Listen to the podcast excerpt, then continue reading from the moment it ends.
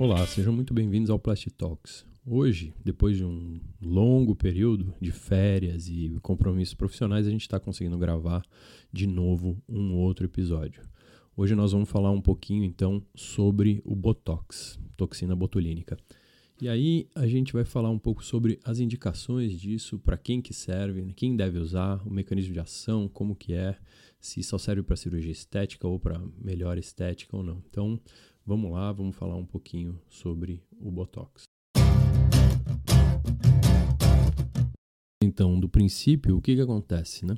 O, a toxina botulínica ela é derivada de uma bactéria, né? que é o Clostridium botulínico, e isso, é, quando é, quando você consome essa toxina em altas doses, você tem o botulismo, que é uma doença que é fatal, paralisa a musculatura. Então, né, isso o, é muito raro da gente ver, mas eventualmente acontece. Né? Acontece quando você consome latas que tinham latas amassadas, etc., e que tem essa proliferação dessa bactéria. Então, com o avanço da ciência, o que, o que a gente viu foi que é, uh, foi a possibilidade de isolar essa toxina e aí usar para fins médicos a toxina botulínica. E lá no princípio, para que, que era usada a toxina botulínica? Então, basicamente, ela era usada para questões muito mais físicas e médicas, né? E não com uma preocupação estética. Então, a gente vê o uso em dois grandes grupos. Então, pacientes que têm uma espasticidade, então pacientes com é, paraplegia, que têm bexiga neurogênica ou que têm os músculos muito, muito tensos, você podia usar a toxina botulínica para fazer alguma forma de relaxamento disso. E o outro grande uso é para pacientes que têm um blefaroespasmo, que é aqueles pacientes que eles piscam involuntariamente os olhos e aí ficam, né? Então, tipo, é, aí chegam a ter quedas, acidentes de carro, não conseguem andar.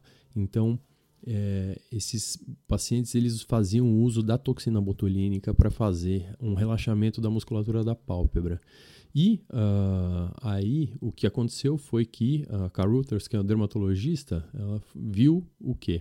que é, esses pacientes que faziam o tratamento para o blefaroespasmo, eles tinham muito menos ruga. Então começou o uso estético da toxina botulínica. E é basicamente esse é o foco, é disso que a gente vai falar aqui para frente. Então, em quem que a gente pode usar a toxina botulínica pensando muito mais no rejuvenescimento ou na prevenção na face? Então, o tradicional é que é, são pacientes aí a partir dos 30 anos já podem começar o processo de envelhecimento e tal, e aí a gente tem uh, uh, algumas rugas em áreas de animação. Então, é, rugas na testa, rugas na glabela, que é aquela região entre as sobrancelhas, o famoso pé de galinha, né? aquelas rugas na lateral dos olhos. Então, uh, tem gente que tem um sorriso também que parece um sorriso de coelho, né, que franze muito o nariz. E aí, essas são as, as áreas que a gente trata normalmente. Então, uma aplicação normal de toxina botulínica na face para rejuvenescimento, a gente usa algo em torno de é, 45, 50 unidades, e aí a gente faz essa aplicação. A aplicação a gente faz com eh, ou sem nenhuma anestesia ou com uma anestesia vibratória, que é um, um aparelho que você põe, ou então a gente usa uma pomada anestésica e a aplicação ela dura algo em torno de 10 minutos mais ou menos e é bastante tranquila. Tá? Essa é a aplicação normal de toxina botulínica. Então, rugas da testa, rugas entre as sobrancelhas, rugas nos pés de galinha e um, a gente pode fazer também um pouco aí no nariz, né, lá perto do olho, para diminuir essas, essas rugas de expressão, essas marcas de expressão. Outros lugares na face que a gente pode fazer são é, na região baixa da face, porque o músculo platisma ele, ele se insere ali em cima, então a gente acaba tendo um efeito de afinar o rosto um pouco e a gente pode usar também no pescoço para diminuir aquelas bandas que começam a se formar com o passar do tempo, né? Então para tratar essas bandas a gente pode usar a toxina botulínica também. Então, como eu comentei anteriormente, a toxina botulínica ela é originária de uma bactéria. Atualmente isso é tudo sintético, feito em laboratório, certo? Então, é, quando você chega no consultório do seu cirurgião plástico ou do dermatologista, a gente tem é, esses frascos guardados na geladeira e aí na hora do uso a gente mistura 1 a 2 ml de soro fisiológico para fazer a diluição. Tem gente que gosta de um pouco mais diluído, tem gente que gosta um pouco mais concentrado e aí a gente faz essa aplicação. Então, quais são os cuidados que a gente tem que ter? Então, normalmente no dia da aplicação, é, e aí eu vou falar a minha rotina, né? Então, pomada anestésica, a gente deixa aí mais ou menos uns 20, 30 minutos e aí a gente faz essa injeção. Ela é praticamente indolor, arde um pouquinho em alguns pontos. Aí a gente usa um gelinho em cima para diminuir o inchaço.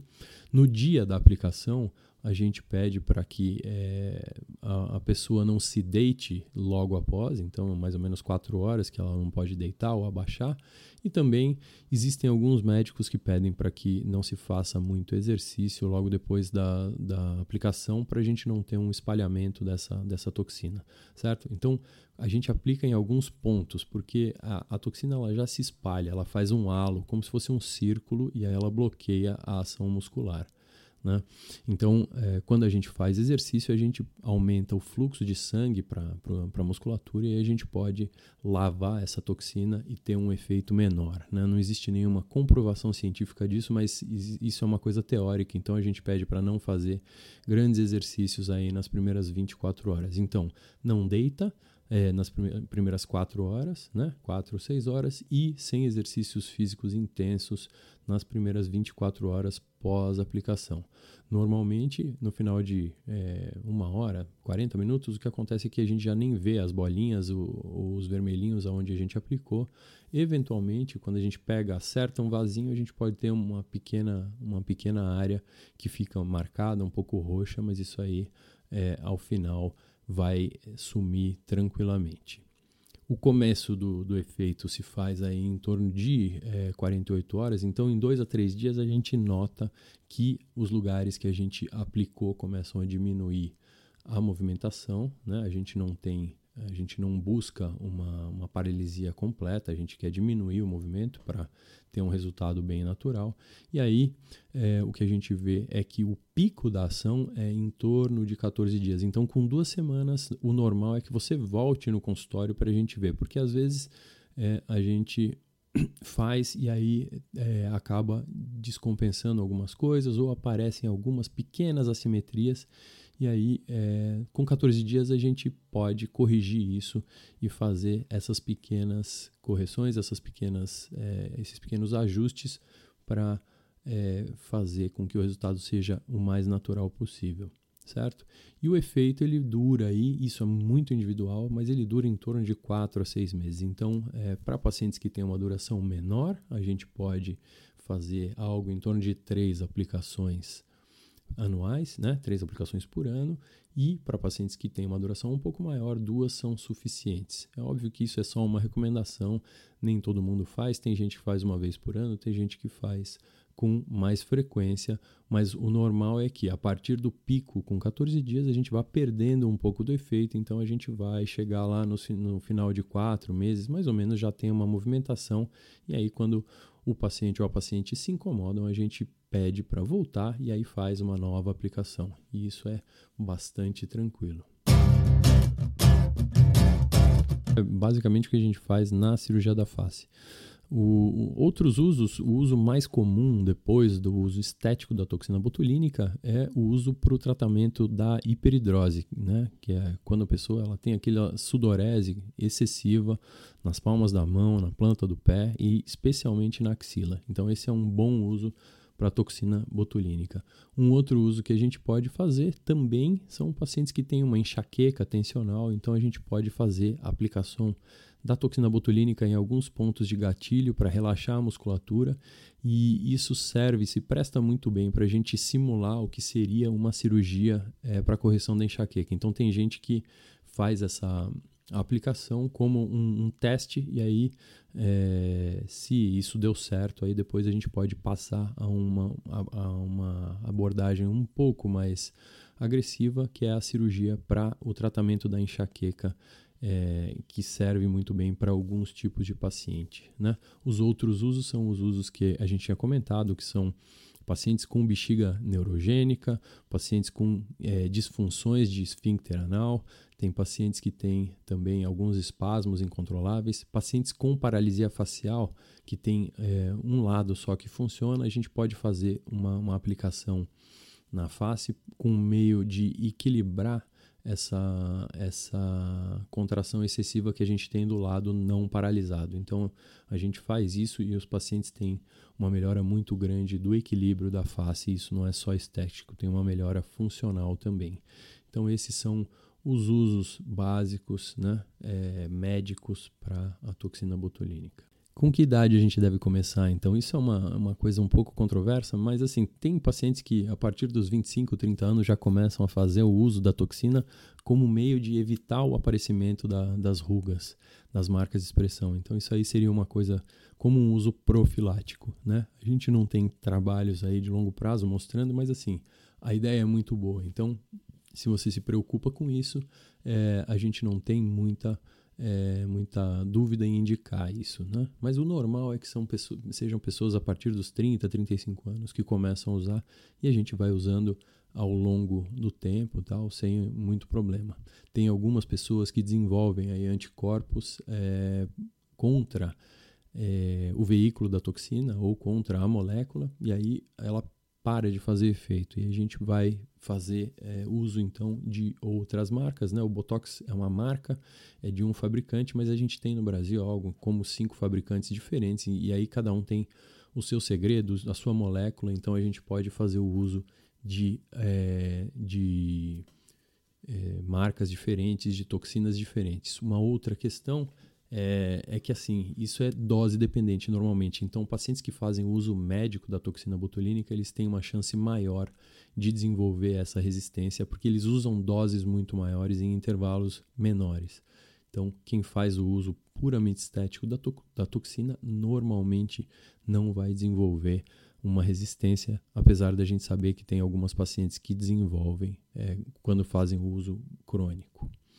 E uma outra questão é quem deve fazer essa aplicação em mim? Então, quem eu devo procurar para fazer a aplicação? E é, não se trata de puxar a sardinha para o lado é, da minha especialidade ou não, mas existem duas especialidades com uma grande afinidade, com um grande treinamento para fazer a aplicação da toxina botulínica aí em face e do ponto de vista estético, que são a cirurgia plástica e a dermatologia. Né? Recentemente a gente tem visto vários não especialistas, médicos não especialistas, é, dentistas, é, biomédicos, enfermeiros, que é, se auto-atribuíram essa possibilidade de fazer o uso estético do, do, da, da, toxina botulínica, certo?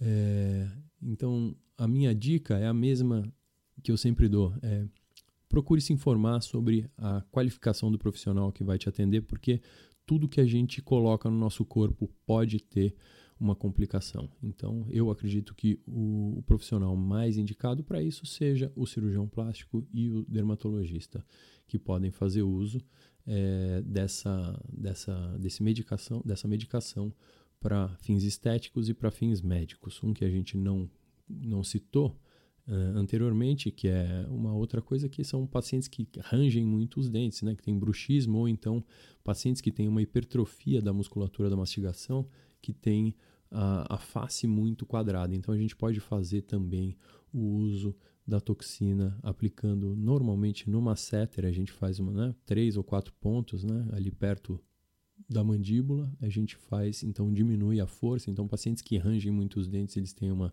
um relaxamento e o efeito paradoxal, que é um efeito estético disso, é que normalmente o rosto ele fica muito mais fino e a gente tem um resultado, uh, um resultado mais harmônico também do contorno da face.